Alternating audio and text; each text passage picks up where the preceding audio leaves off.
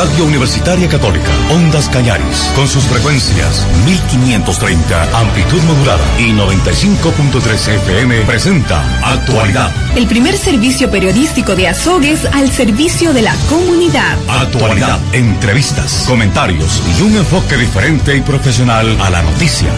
La mayor cobertura informativa de la radiodifusión de Azogues. Actualidad, primero, sin información. Son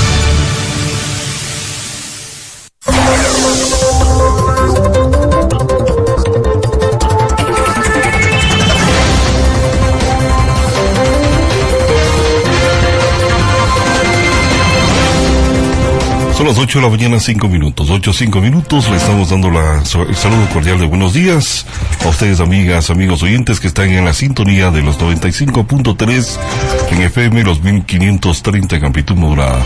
Iniciamos esta nueva semana de labores, deseándoles lo mejor a todos y cada uno de ustedes que están ya en la sintonía de la estación radial. Lunes 11 de octubre de 2021, iniciamos la semana de actividades en esta ocasión saludándoles a ustedes que están ya en la sintonía de la estación radial. Contamos que tenemos una temperatura de 11 grados centígrados. Las probabilidades de precipitaciones lluviosas están en un 12%. Tenemos una temperatura de 18 grados máxima y mínima de 8 grados a lo largo de esta jornada. Bancos de niebla a esta hora de la mañana acá en la ciudad de Azogues.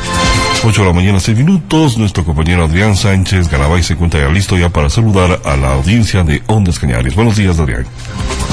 Muy buenos días, Patricio. Un saludo cordial a la amable audiencia de la decana de la provincia del Cañar, Ondas Cañares.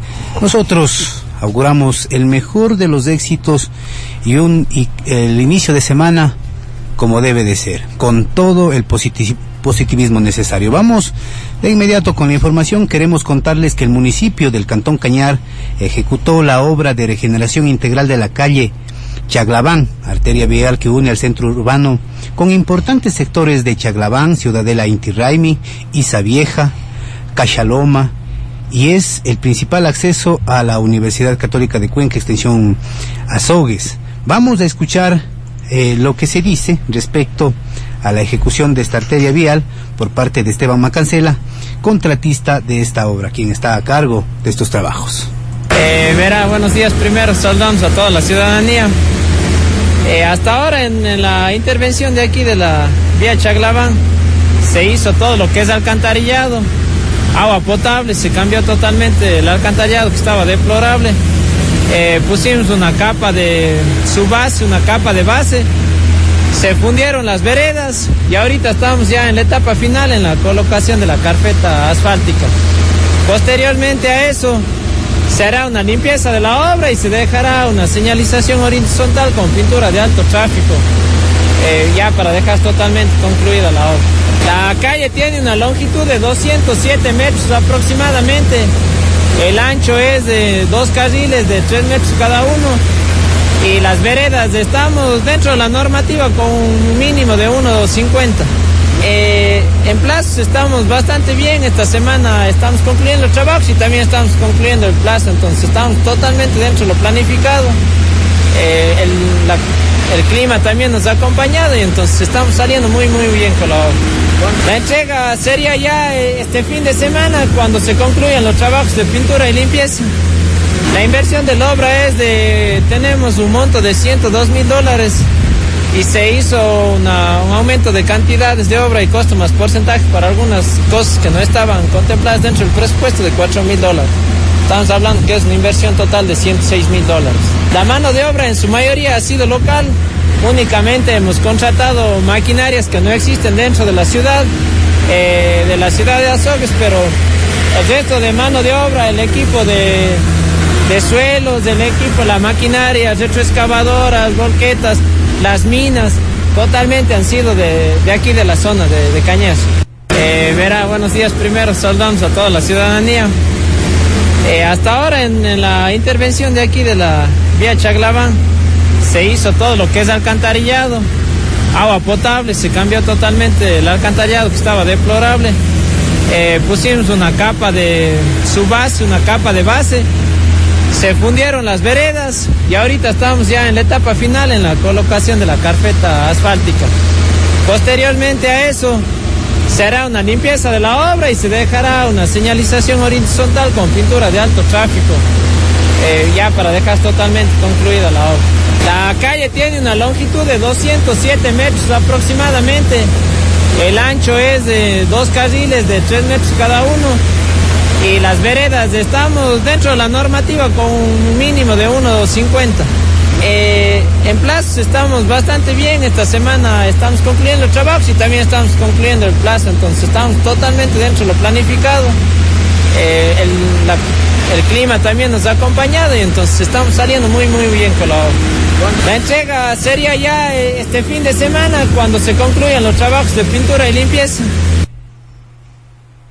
Perfecto, estamos ya en las 8 de la mañana con 10 minutos, 8, 10 minutos, continuamos con más noticias y la Asociación de Empleados del municipio de Azogues organiza rifa por las fiestas de la ciudad.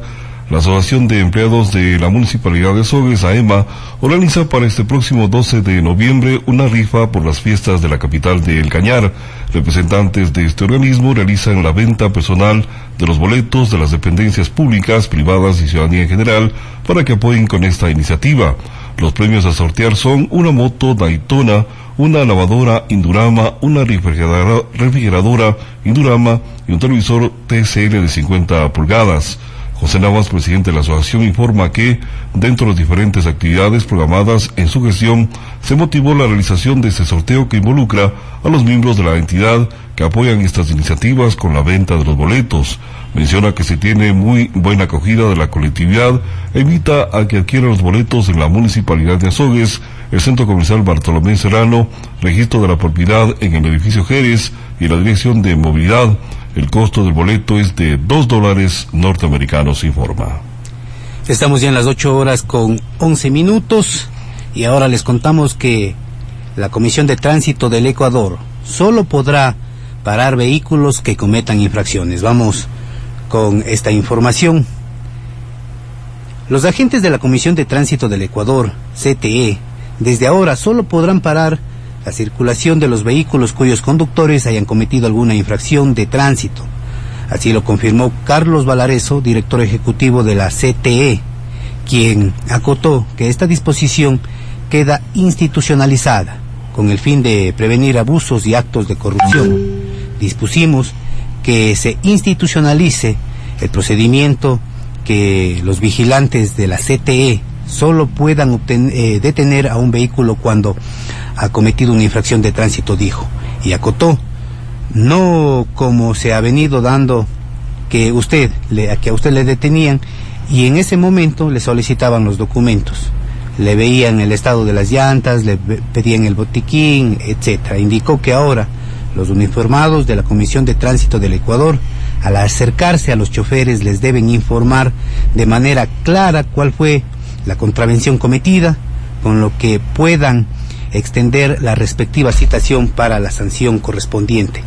Esto es exclusivamente para los elementos de la Comisión de Tránsito del Ecuador que están a pie, en motos o patrulleros, y se exceptúa para los que estén en operativos, ya que estos son debidamente planificados.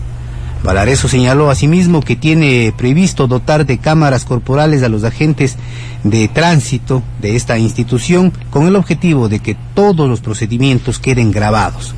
La CTE está a la espera de la aprobación de una reforma presupuestaria para determinar los recursos que deben estar destinados para la compra de estos dispositivos. 8 de la mañana con 13 minutos en otro orden de información y contamos que el Centro de Salud Renal de Azogues recibe el licenciamiento.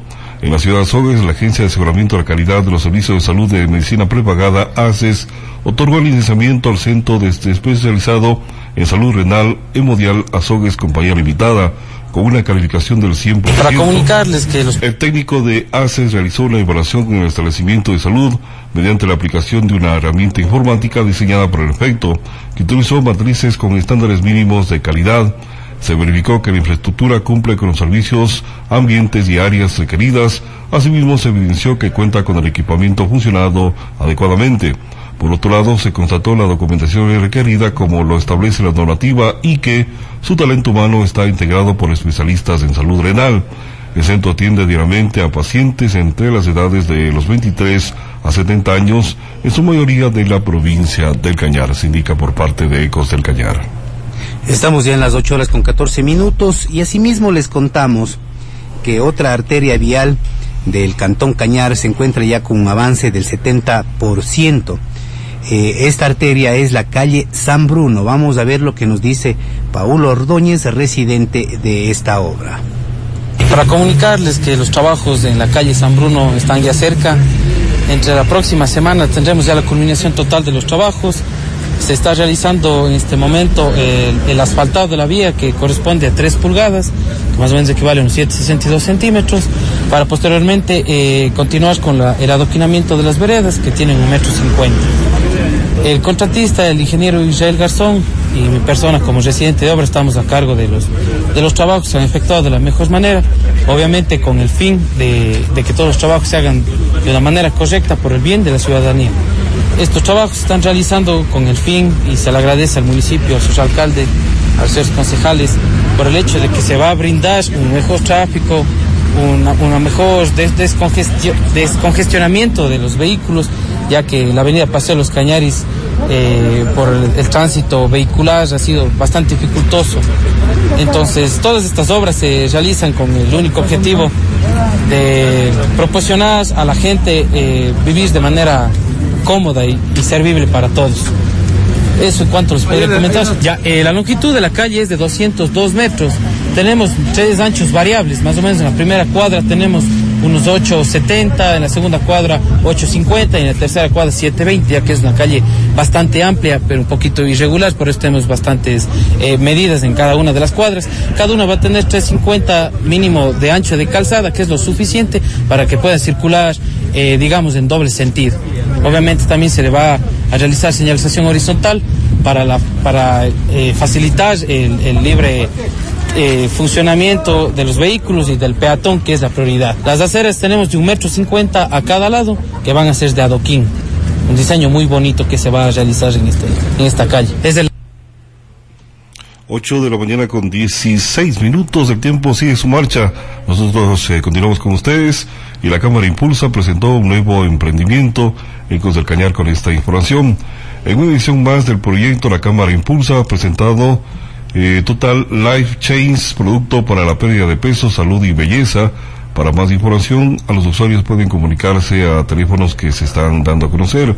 Jessica Sánchez, líder de la marca en Azogues, de a conocer que este emprendimiento lleva a cabo en la ciudad cinco años con una gran organización actualmente trabajan en el posicionamiento de marca en el austro. Es para hombres y mujeres quienes están emprendiendo. Nosotros tenemos nuestros productos naturales, orgánicos, todos trabajamos en las industrias de pérdida de peso y desintoxicación, cuidado de la piel, arome, aromaterapia y ahora negocio del hogar, indica. Recalca que desde hace cuatro años tenía sobrepeso de 40 libras con problemas de salud y con estos productos bajó las libras de más. Para recomendar estos productos, primero deben ser partícipes del mismo. Angélica la ayudó durante la pandemia y el COVID-19 con un multivitamínico para superar esta enfermedad. Por su parte, Maritza Cayancela indica que logró bajar 20 libras en 30 días durante la cuarentena. Voy a hacerlo primero para luego recomendarlo y entonces ahí fue creciendo mis ventas, finaliza referente a este emprendimiento que se cataloga ya como uno de los mejores acá en la ciudad de Azogues. Estamos ya en las 8 horas con 18 minutos y ahora les contamos que con un nuevo quirófano contará el Hospital del Día de Azogues, el Hospital del IES en la ciudad de Azogues ya se implementará a partir de el año venidero un nuevo quirófano. Vamos a escuchar la siguiente información, Patricia. Luis Abad, director del Hospital del Día del Instituto Ecuatoriano de Seguridad Social en Azogues, informa que el proyecto de ampliación de esta casa de salud, con la obtención de un nuevo quirófano, se encuentra aprobado y con el financiamiento respectivo, y se aspira que en junio de 2022 esté concluida esta propuesta. El proyecto se encuentra presentado y aprobado en la ciudad de Quito y ya cuenta con financiamiento. Desde la Dirección Nacional de Infraestructura deben lanzar el portal de compras públicas a finales de este mes y ahí empieza ya el proceso de construcción del nuevo quirófano para el Hospital del Día de Azogues que está previsto termine en los seis primeros meses del próximo año. En esta obra se prevé invertir alrededor de dos millones de dólares, destaca Abad. La construcción en sí no tiene un costo muy significativo, pero el proyecto en total, porque implica equipamiento y talento humano, humano está en alrededor de 2 millones de dólares. Los recursos económicos para la ejecución de esta propuesta son fondos propios del Instituto Ecuatoriano de Seguridad Social. El fondo proviene del Instituto Ecuatoriano de Seguridad Social. Con esta propuesta se prevé implementar el número de especialistas en esta casa de salud, destaca la autoridad. Inicialmente está previsto que tengamos cinco especialistas adicionales que están en el área quirúrgica y con ello el personal que nosotros contratamos por la emergencia sanitaria, como son los médicos generales, las enfermeras, los auxiliares de enfermería, se redistribuyen para ir a trabajar en el centro quirúrgico. En cuanto al equipamiento tecnológico, destaca que tiene las mismas características del quirófano 1 con el que cuenta ya esta casa de salud. Este centro quirúrgico va a tener un equipamiento similar al que tenemos en el quirófano 1 del Hospital del Día, es decir, es una réplica de equipamiento. Pasamos de 8 a 16 camas de recuperación postquirúrgica y estamos yendo a duplicar el número de cirugías realizadas anualmente, es decir, pasaríamos de 4.700 a 9.400 cirugías por año. ¿Qué tipo de cirugías se podrán hacer? Cirugía laparoscópica eminentemente, eh, que no tenga comorbilidades del paciente porque no tenemos hospitalización, los pacientes no pueden estar más de 24 horas en observación. El objetivo de esta casa de salud es mejorar los servicios que actualmente prestan a los usuarios. Que es el objetivo final que tiene todos los hospitales del Instituto Ecuatoriano de Seguridad Social preocuparse por la salud de la población afiliada. Azogues es un ejemplo de ello y hemos dado muestras de cuánto ha mejorado la atención en el hospital del día y sobre todo la producción que tiene este hospital nos garantiza un superávit siempre financiero a final de año. Adrián Sánchez, Noticiero Actualidad. 8 de la mañana con 21 minutos, 8, 20 minutos y momento de contarles que arrancó ya la campaña de vacunación a niños que no cumplieron con este proceso de vacunación en los cantones de Cañar el Tambo y Suscal. Escuchemos. Joana Ortiz, directora distrital de Salud 03 de 02 de Cañar, Tambo y Suscal, señala que en estos días concluyó con la campaña de vacunación masiva contra el COVID-19, que prácticamente en estos días se inició ya con la campaña denominada Ponte al Día, centrada en sí a vacunación de niños menores de 5 años en adelante. Hemos culminado ya esta semana con la vacunación masiva contra la COVID-19. La vacunación masiva se realizaba en los tres puntos fijos que era Cañar, el Tambo y Suscal entonces, eh, nosotros hemos culminado ya esa fase, dando un 69% de la población eh, que está vacunada contra la COVID-19. Ahora, eh, nosotros esta semana, desde el 4 de octubre, empezamos ya una campaña nueva que es la campaña de Ponte al Día. A diferencia de la COVID, esta es destinada justamente para los niños menores de 5 años. Eh, ¿Qué queremos hacer en esta campaña? Eh, vacunar a todos esos niños eh, que no han podido vacunarse por diferentes razones, en algunos centros de salud por la falta de biológico y en otros por la movilización y por la misma pandemia que no han podido salir a recibir la vacuna. Entonces nosotros recibimos de parte de la coordinación zonal y a todas las vacunas que corresponde al esquema regular para los niños y estamos eh, con una campaña eh, que estamos en territorio. Vamos a buscar casa por casa, vamos a realizar un censo, un barrido documentado que el Ministerio de Salud lleva a cabo en lo que corresponde al mes de octubre, noviembre y diciembre. Y eh, vamos a visitar casa por casa todas las comunidades y uno, buscar a nuestros niños menores de 5 años que no tengan completa su vacuna y también buscar a todas esas personas que no se han vacunado contra la COVID-19. Eh, lo que pasa es que, como digo, la falta de biológico y, por la misma pandemia no han recibido las vacunas. Ahorita eh, lo que tenemos que hacer es eh, comenzar con un esquema atrasado de vacunación tenemos ciertos parámetros y ciertos lineamientos en donde que tenemos que vacunar a los niños menores de dos años para que ellos completen, su esquema regular de vacunación.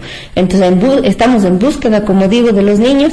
Claro que algunos eh, van a tener, eh, eh, no, digamos, complicaciones en cuanto a la, a la vacunación, sino que algunos niños por su edad van a perder ciertas vacunas. Pero lo que el Ministerio quiere es garantizar que estos niños estén vacunados, eh, la mayoría al 100%. Informativo Actualidad, reportó Patricio San Martín. Estamos ya en las 8 horas con 24 minutos. Les contamos que en breves minutos tendremos una entrevista con la asamblea, asambleísta de Santo Domingo de los Áchilas, Viviana Veloz. El tema que vamos a abordar con ella es Pandora Papers. Pero antes les contamos que un concejal de Azogues, concejal opuesto al incremento del 25% en lo que respecta al estacionamiento tarifado. Vamos con esta información. El concejal Javier Serrano señala que es característica de la actual administración municipal el crear funciones eh, infundios o medias verdades para inculpar a terceros de su responsabilidad o de otros casos de hacerse cargo de, eh, frutos ajenos. En el caso de la elevación del costo del pasaje o digamos del, del parqueo tarifado, no es la excepción.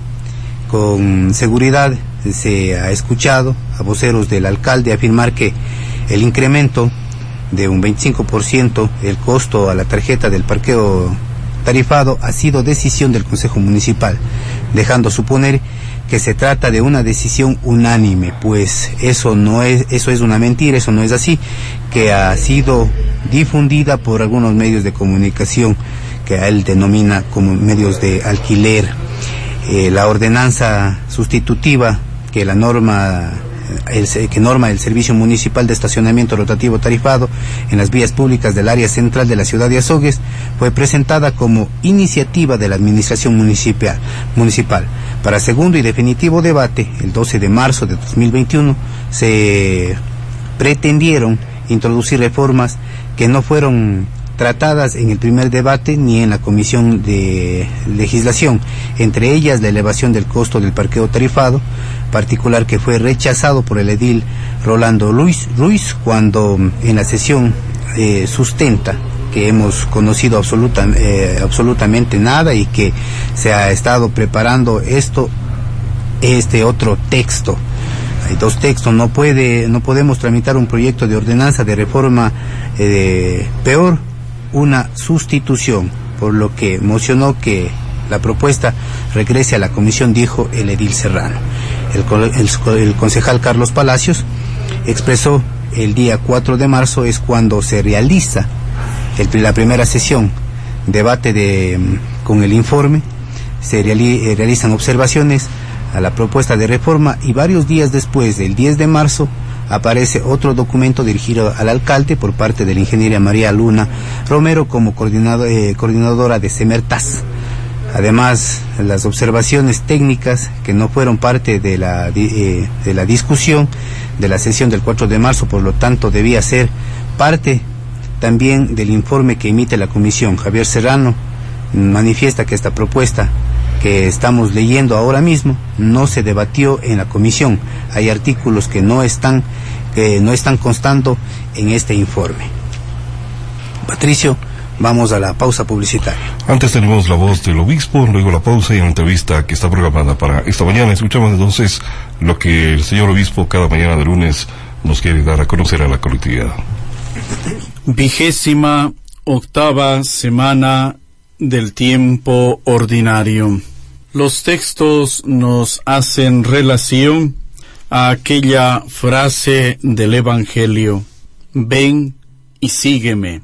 Jesús lo miró con amor y le dijo, solo una cosa te falta, ve y vende lo que tienes, da el dinero a los pobres y así tendrás un tesoro en los cielos. Después ven y sígueme. Pero al oír estas palabras, el joven se entristeció porque tenía muchos bienes. Marcos 10, 17, 27. Apego es aquello que por nada de este mundo estamos dispuestos a soltar o renunciar, que pueden ser cosas materiales, pero también pueden ser ideas, actitudes, relaciones o hasta nuestro propio pecado. El Evangelio nos presenta un joven que tenía apego a su dinero y no fue capaz de visualizar el inmenso tesoro que tenía delante, Jesús. Para seguir a Jesús hay que estar libre de toda clase de apegos. Nada ni nadie debe poder disputar a Dios el primer lugar en el corazón del ser humano. Jesús nos invita a deshacernos de mis apegos para poder amarle y seguirle.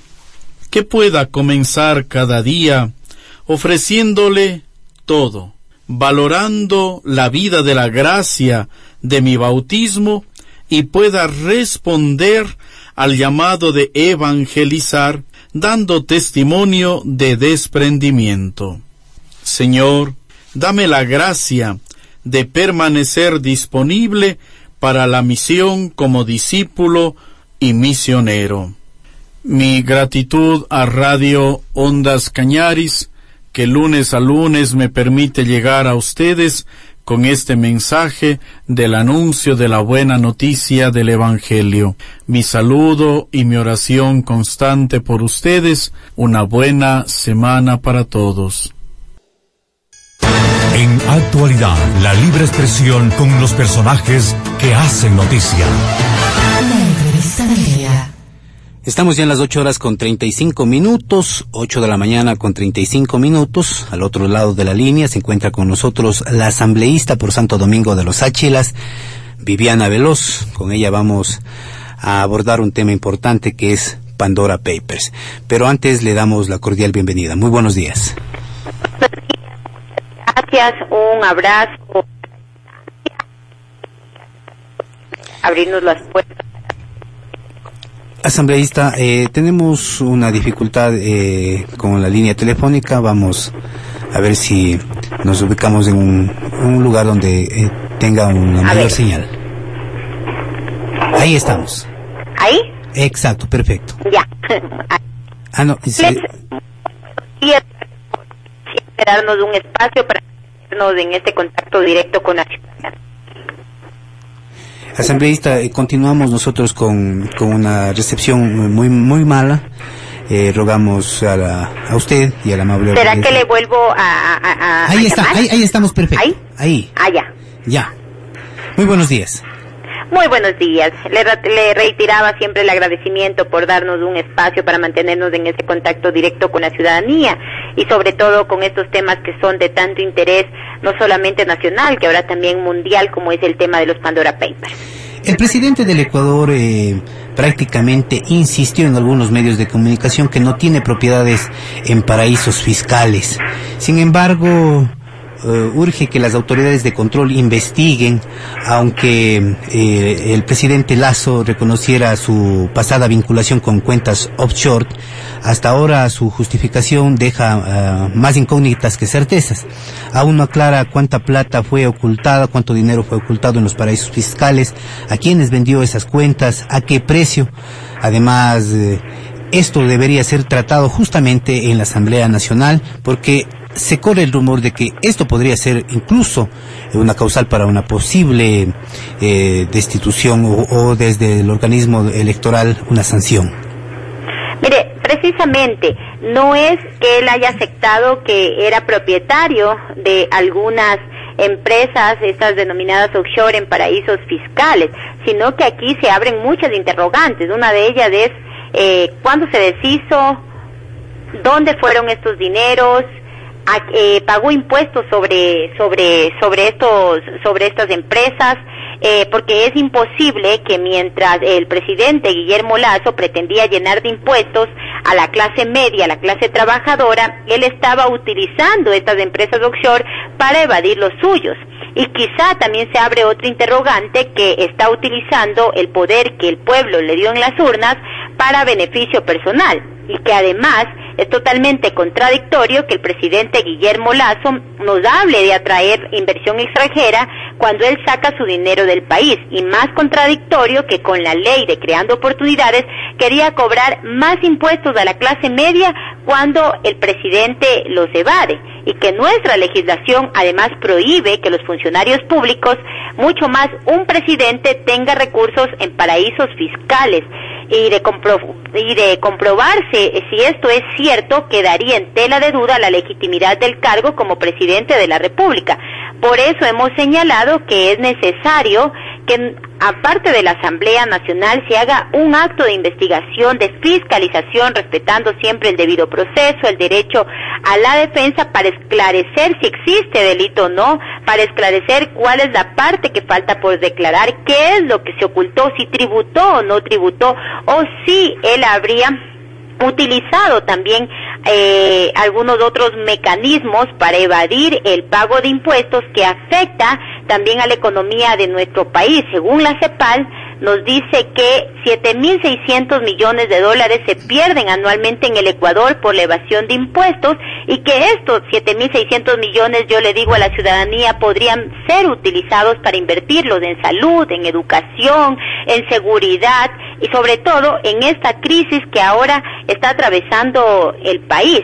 Además, hay que señalar también que el notario que eh, hace la, donde él hace su declaración juramentada, el señor Roger Arosemena, no solamente que fue su notario, sino que además es socio del Banco de Guayaquil, pero que además también es socio de algunas empresas offshore que aparentemente serían propiedad del hoy presidente Guillermo Lazo, y que hay que determinar también si dentro de esta declaración juramentada hubo falsedad o no, porque también estaría incurriendo no solamente en un tema de evasión de impuestos, sino también en un tema de perjurio, y que este notario además es premiado y hoy es, eh, se lo ha designado como embajador en el Vaticano prácticamente hay un doble discurso. Usted acaba de manifestarnos que son 7 millones. Eh, siete mil, aproximadamente 7 mil 600 millones de dólares que se evade anualmente según la CEPAL, es lo que indica.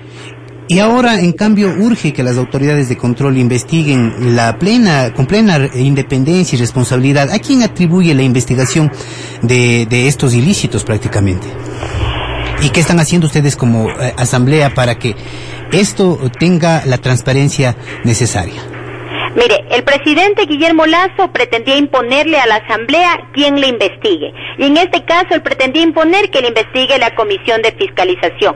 ¿Cómo podría el pueblo ecuatoriano tener la certeza que esta comisión, que es presidida por Fernando Villavicencio y que en varios eh, en varias entrevistas él indicaba que estaba ocupando ese cargo por pedido del presidente Guillermo Lazo y que además es su alfil dentro de la Asamblea Nacional y que ha estado trabajando para operar en esta acción de desgaste al primer poder del Estado. ¿Cómo podemos nosotros confiar, cómo puede el ciudadano confiar que existirá dentro de esta comisión imparcialidad y objetividad?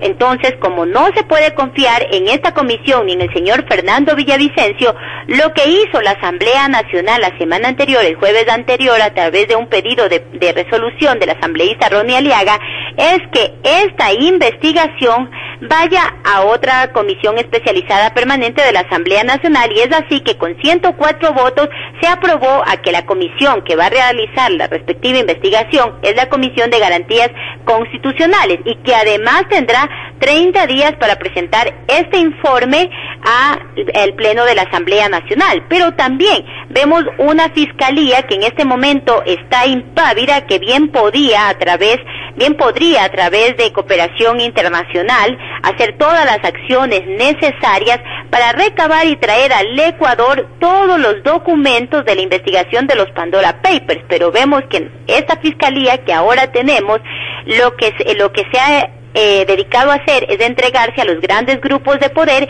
pero no a investigar lo que se debe hacer. Yo siempre pongo como ejemplo, si por un tuit Fiscalía inicia una investigación, realiza actos urgentes, promueve eh, que promueve promueve juicios que no tienen pies ni cabeza, ¿por qué ahora no actúa de oficio? Respetando siempre el debido proceso, el derecho a la defensa, la Contraloría, la UAFE eh, y la Fiscalía General del Estado, no para perseguir, sino simplemente para que le quede certezas al pueblo ecuatoriano, porque con lo que el presidente Guillermo Lazo, a través de un comunicado y posteriormente a través de una cadena nacional, nos deja más dudas, más incertidumbres, porque afecta lo que ya nosotros veníamos denunciando desde hace muchos años atrás, que tenía su fortuna y bienes en paraísos fiscales. Ahora dice que ha constituido fideicomisos en Dakota del Sur, es lo que se revela en Pandora Papers, porque un presidente que llama a la inversión extranjera no confía en el país que gobierna y hay que darle certezas, vuelvo y repito, al país. ¿Cómo, ¿Cómo se constituyeron estos fideicomisos? ¿A nombre de quién? Tal vez existe delitos como de testaferrismo, o sea, no solamente es del tema de evasión de impuestos, aquí hay una serie de delitos que se podían estar configurando y que necesitan ser investigados. La, ahora, eh, lo que preocupa también es otro punto. Los entes de control cuentan con total independencia, con responsabilidades eh, justamente para, para llevar, eh, este, este caso sería un caso incluso penal. Mire, los entes de control tienen que tener imparcialidad, tienen que tener objetividad, pero lamentablemente nosotros estamos camino a un estado fallido donde los entes de control no están actuando de manera imparcial, sino que se entregan siempre al poder al poder de turno. No hemos visto que la Contraloría ha realizado ya eh, algún examen especial frente a las denuncias, que no lo hace cualquier ciudadano común, sino que lo está haciendo una, una consultoría de periodismo de información a nivel internacional, donde no solamente se ha revelado que el presidente Guillermo Lazo estaría involucrado en los temas de los Pandora Papers, sino también líderes nacionales, líderes mundiales, eh, escritores, artistas, futbolistas, ¿Y qué están esperando? Cuando yo solicito un pedido de información a la Contraloría, me dice que tiene carácter de reservar. Y cuando el presidente Guillermo Lazo también dice que ha solicitado que se levante su sigilo bancario, pues esto es muy falso, porque todas las personas que somos electas de, eh, en una dignidad popular por el pueblo ecuatoriano, tenemos levantado el sigilo bancario y dentro de nuestra declaración a la Contraloría nosotros aceptamos que se levante. Entonces también le sigue mintiendo al pueblo ecuatoriano. ¿Dónde están sus declaraciones juramentadas anteriores para hacer una comparación? Por ejemplo, eh, Banisi está, está constituida por más de 80 millones de dólares, cuando él su declaración juramentada para entrar en funciones como presidente de la República está sobre los 40 millones de dólares. ¿Dónde se fueron el resto? ¿Dónde están los otros 40 millones de dólares? ¿Se pagó tributo sobre eso? Son muchas las interrogantes y un político honesto jamás tendría bienes en paraísos fiscales porque realmente vendrían a ser una especie de guaridas fiscales para evadir el pago de impuestos al país donde él generó y donde hizo esa fortuna. Y justamente aquí habría una contradicción porque eh, a, través de la reforma tributaria, ¿qué es lo que plantea? Por un lado, él está, eh, desde la parte del Ejecutivo se estaría evadiendo impuestos y por otra parte, como dijo usted, eh, cobrar impuestos a la clase media. ¿Cómo, ¿Cómo va esta propuesta de reforma tributaria? Mire, en el proyecto que él presentó a la Asamblea Nacional y que fue devuelto por el CAL, porque de acuerdo a un informe de la, de la Unidad Técnica Legislativa y además que estaba incumpliendo lo que dispone el 136 de la Constitución en lo que tiene que ver con la unidad de la materia y que no, no existía conexidad entre las leyes que se presentaban para reformar y también el proyecto de ley económico urgente, es preciso también señalar que en la ley creo se establecía un régimen para legalizar activos que no se habían declarado en el exterior pagando un impuesto mínimo del 5% sin tener que declarar el origen de los fondos, evidentemente para beneficiar a quienes tenían grandes fortunas en el exterior, mientras que a la clase media se le pretendía imponer más impuestos y precarizar a los trabajadores, mientras al pueblo le obligan a pagar impuestos y arrimar y arrimar el hombro para sacarlo adelante de esta crisis económica, aquí otros lo evaden y este otros lo evaden presuntamente sería el presidente de la República. ¿Qué conlleva esta evasión de impuestos? Sí me gustaría que repita la cifra porque la colectividad debe saber que esa cifra en impuestos eh, que se están evadiendo por parte de algunos, algunos grupos de poder, no vamos a dar nombres, pero son muchos quienes, muchas las empresas incluso que evaden los impuestos y que esto debería eh, financiar lo que es salud y educación, que es lo más importante y lo que está fallando hasta a la fecha. Mire, como le indicaba al, inicio de la entrevista. Según la CEPAL, 7.600 millones de dólares pierde el Ecuador por evasión tributaria, que corresponde al déficit en el presupuesto del Estado, y que este dinero bien podría ser utilizado en salud, en educación, en seguridad, en sacar adelante a este país de la crisis económica, porque mientras Guillermo Lazo pretendía seguir llenando de impuestos, él aparentemente evadía los suyos. Vuelvo y repito, no es una denuncia que se ha hecho ahora, que no pueden decir ahora que el consorcio de eh, internacional de periodismo de información es correísta, porque es lo que aparentemente pretendería hacer creer el presidente Guillermo Lazo. Es totalmente un órgano independiente que donde ha revelado un sinnúmero de personalidades que estarían involucrados en los Pandora Papers, pero que además también es preciso señalar que el año pasado, antes de las elecciones, UNES también denunció a Guillermo Lazo ante los organismos electorales, pero no obstante existía una mayoría conformada por consejeros que eran afín al hoy presidente de la República que no dieron paso a estas denuncias en clara vulneración de lo que el pueblo expresó en la consulta popular de febrero del 2017, donde se decía que ningún candidato ni ningún funcionario público podría aspirar a ninguna candidatura o podría tener bienes en paraísos fiscales pero que además también eh, eh, le señalo, le indico que dentro de la contestación de la Contraloría también nos indica que un funcionario del gabinete ministerial también estaría involucrado en tener bienes en paraísos fiscales y que la Contraloría ya le ha iniciado un examen especial. Eh, como nos ha señalado que esta información es con carácter de reservada, no podemos revelar quién es esta persona, pero que no solamente sería el presidente de la República, también tendría altos funcionarios de su gabinete que tendrían bienes en estos denominados paraísos fiscales que terminan siendo guaridas fiscales para evadir el pago de impuestos a nuestro país. ¿Quiénes están llamados a comprobar, a verificar que todas estas denuncias eh, realmente lleguen a a las pruebas necesarias para que incluso puede, esto puede derivar a una destitución del cargo de presidencia y de los diferentes cargos que están ocupando en el gobierno, conforme establece la ley orgánica eh, para la aplicación de consulta popular incluso. Mire, hay que determinar todos los nuevos indicios que se han eh, revelado a través de los Pandora Papers, a través de los, eh, a través de todos los órganos de control. Tiene que hacer su trabajo la Asamblea Nacional, también lo tiene que hacer la Contraloría General del Estado, que hasta el momento no ha iniciado ningún examen especial y con esto eh, poder determinar si existen nuevos indicios que posiblemente eh, podría tener el hoy presidente de la República, Guillermo Lazo, de sus recursos fuera del territorio ecuatoriano y también determinar eh, con varios pedidos de información que se ha solicitado, si eh, a través del Servicio de Rentas Internas para determinar si el señor Guillermo Lazo declaró estos bienes en el exterior, pues desde el 2008 también él estaba obligado a informar sobre su patrimonio, también hemos solicitado información al Banco Central para determinar si se declaró las transferencias de recursos al exterior y un pedido, como le indicaba la Contraloría, para determinar si está cumpliendo con su obligación de investigar a funcionarios públicos que se presuma tengan recursos en paraísos fiscales. Hay otra cosa, usted mencionó eh, prácticamente al asambleísta Fernando Villavicencio respecto a que eh, eh, el Ejecutivo estaría pidiendo que ellos sean quienes fiscalicen, pero ahí habría rabo de paja. ¿Cómo podríamos confiar en Fernando Villavicencio cuando él ha sido el alfil que tiene el gobierno dentro de la Asamblea Nacional? Con todo respeto, el presidente de la República no le puede imponer a la Asamblea Nacional quien le fiscalice.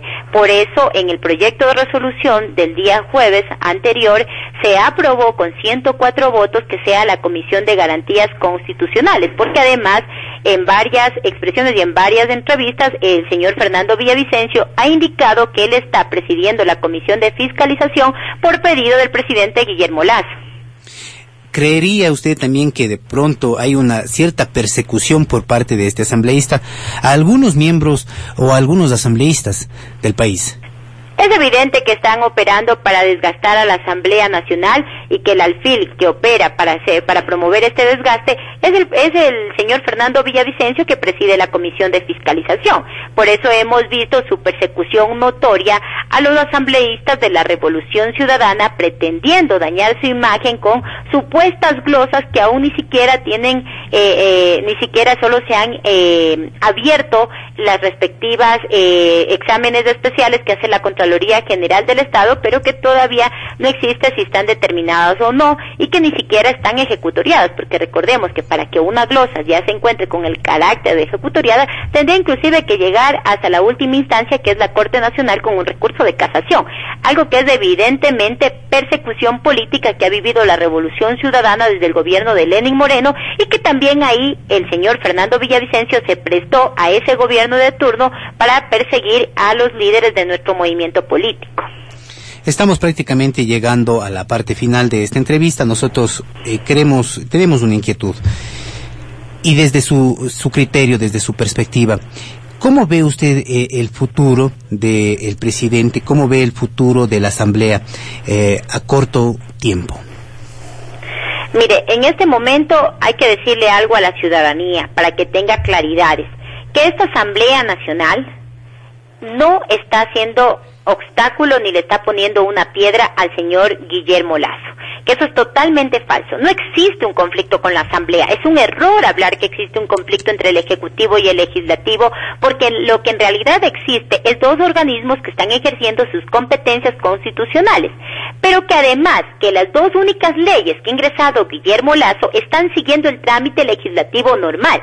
De hecho, la reforma a la ley de comunicación está en una comisión presidida por el señor Flores, quien es el coordinador, el jefe de bancada de, eh, de Creo, y que la otra ley que reforma a la está siendo tratada por la Comisión de Educación. Y lo que tiene que ver con el presupuesto general del Estado tampoco cumplió con enviarnos previamente el plan de desarrollo que está obligado el presidente de acuerdo a lo que contempla y lo que dice la Constitución de la República del Ecuador y que esta Asamblea Nacional debatió, primero fue a la Comisión de Régimen Económico, posteriormente el presupuesto fue remitido al Pleno de la Asamblea Nacional, debatimos y realizamos observaciones a este presupuesto. ¿Y por qué realizamos observaciones?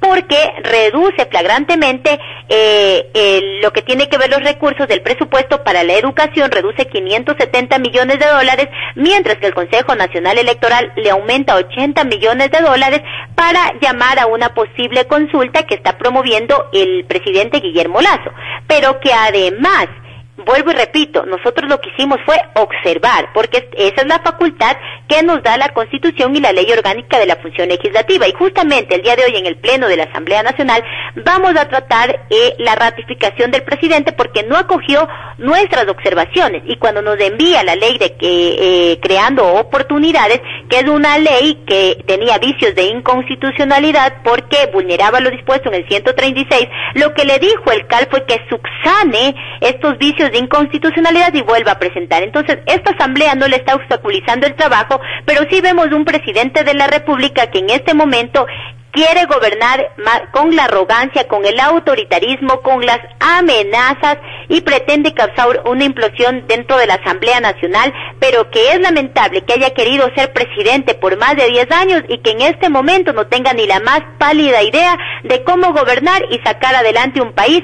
Y vemos que, si bien es cierto, la vacunación tuvo un logro importante, también se ha revelado otra cara del país que en este momento este gobierno no puede sostener, como es la crisis carcelaria, la crisis sanitaria, la crisis de la educación, la crisis económica. No ha cumplido, ya va a cumplir cinco meses de gobierno, no cumplió con la entrega de créditos hasta ahora del 1% a 30 años plazo y pretende hacerle creer a la ciudadanía que es la Asamblea la que no lo permite cuando esto es falso él lo que tiene que es emitir un decreto y que se pueda empezar a otorgar esta línea de créditos cuando dice que no puede derogar el impuesto del 2% a los microempresarios también es totalmente falso porque él dijo que lo haría dentro de su primera semana de gobierno y que también lo puede hacer vía decreto. Entonces tenemos un presidente que le miente al país, que está perdiendo credibilidad por su falta de transparencia, tener cuentas en paraísos fiscales, pero que además pretende desgastar a una Asamblea Nacional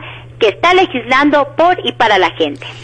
¿Usted podría garantizar que la fiscalización sería honesta eh, y que lleguen a procesos sancionatorios, no solamente queden en, simples eh, enunciados o denuncias?